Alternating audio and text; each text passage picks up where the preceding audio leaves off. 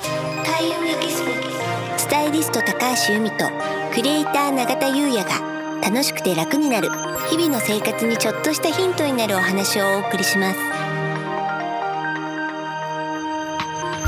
開運エキスポがお送りするスタイリスト高橋由美とクリエイター永田優也の楽しくて楽になるこんにちはクリエイターの永田優也ですこんにちはスタイリストの高橋由美 です本日のテーマは、はい北本さんちの暦生活×はい楽しくて楽になるコラボ第2弾サンマ、ずいぶん貯めていましたねはい、はい前回のねうん第1弾栗に続きまして、うん秋の味覚といえばはいサンマということで、うんこちらを由美さんの方からはいご説明いただければと思いますはい。旬の魚には自分の望む時を動かす力が強くあります。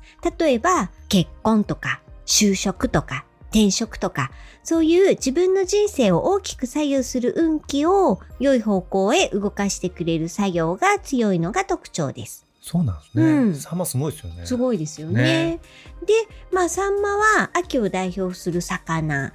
秋には実りの運気が強くある。運気アップの食材になります。そうなんですね。うんうん。サンマどうですか？サンマ好きです。うん。お刺身でも食べますし、うん焼いても。うん。この間そういえば食べました。あ、そうですか。はい、サンマあどのういやたってだきました。焼きですあね。、なるほど。はい、美味しかったです。うん私ね、焼いたのは好きなんですけど、生はちょっとサンマ苦手です。あ、そうなんですね。ううんん。そういうのってありません？ありますね。うゆん。みさん、きゅうりと かね、炒めた方が好きですしね。そうです。はい、あの生だとちょっと寂しい気持うちちになっちゃいますからね。ははい。い。うん。 あの永田さん事務所が目黒じゃないはい、です目か。黒区ひもやです、うはんい。、目黒といえば、そう。うん、そうですよね、うん目黒といえばサンマで、あのー組祭りというのがありまして、そこであのサンマが有名なんですけども、今年はね、うん残念ながらお休みなんですけどうも、ん、昨年まではね、あのー出店とかしたりとかして、うんはい、結構あの関わってたんですよね、うんうんうんはい目黒って言ったらサンマ。サンマ。うん。すごい並びますよね、あそこね。ね、そうみたいですね。ね私、うんあの行ったことないんですけど。あそうなんですねんじゃあ来年はぜひ行ってみたいとそ思ういでますよす。ねうん。それでね、まあ旬の魚にはというところで、まあ秋といえばサンマということでお話ししたんですけど、実はね、秋の旬の魚を調べたんですけどお、まだまだいっぱいあるんですよ。ありますね、うんイメージは、うん。僕の中の秋の魚はカツオ、うん。あの戻りガツオね。はい、美味しいですよね。はい。あと秋鮭うんうんうんうん。確かに。ですよね。うんうんうんね、なんかあのカツオっていうのは春も旬なんですよね。あ、そういうことなんですね。そううんで秋はあのさっきも言った戻りガツオなんですけど春に比べて餌を食べてるので大きくて脂が乗ってるおと。いいですね。うんんであとはねアジアジ、そう秋っすか。秋なんですってうアジの名前の由来ってはい。ご存知ですか、味がいい。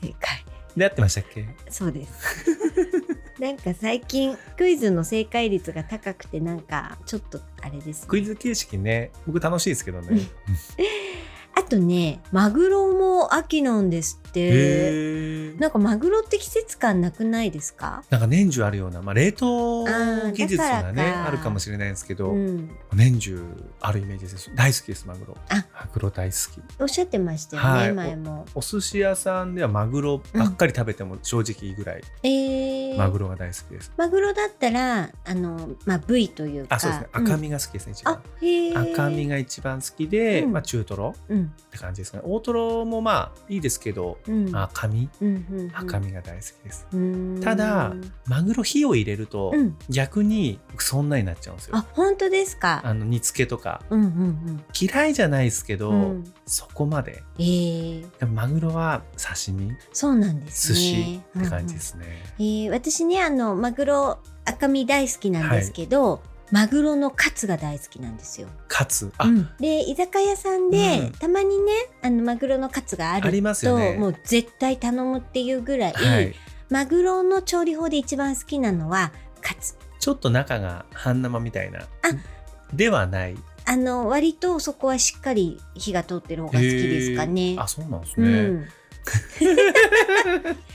あのマグロの名前の由来ご存知ですか？確か、うんいくつかありますよね。そうなんですよ。目が黒いとかありませんでしたっけ正解。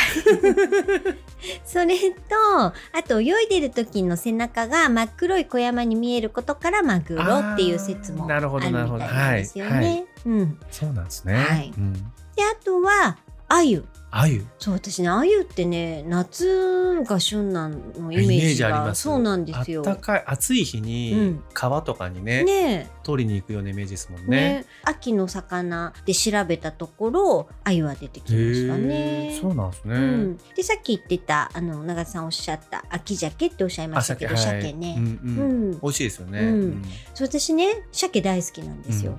なんですけど、まあ、あの撮影でお弁当を出していただくことが、イミさんといえばお弁当のご投稿ね。そうはい。なんですけどお肉と魚が用意されてることが多いんですよね。んうん。まあ、たまにお肉一択とかいう時もあるんですけど、えっと、お肉か魚か選べる、うんでそうすると大概鮭なんですよ魚の方って鮭弁多いですよね。鮭弁多い、はい、うん美味しいですけどまね。美味しいですし、はいあのどこどこの鮭弁が好きとなるほどかそういうのもあるんですけど、やはりあの私お魚選ぶことが多いので、もう十何年鮭弁を食べ続けてるとです ねプライベートではあんまり鮭を頼まないかなーっていう気がします。仕事みたいなね。そう鮭イコール仕事みたいになっちゃいますからね。そうなんだ、そうなんですね。。そうなんですすだから好きだけどうんみたいなね、うんそういうのまたあり食べるしみたいそな。うそういうのありますねありますよねうんまあ、でもね旬の魚っていうのはすごくパワーが強いので、まあ、この時期はねサンマを中心に今ご紹介した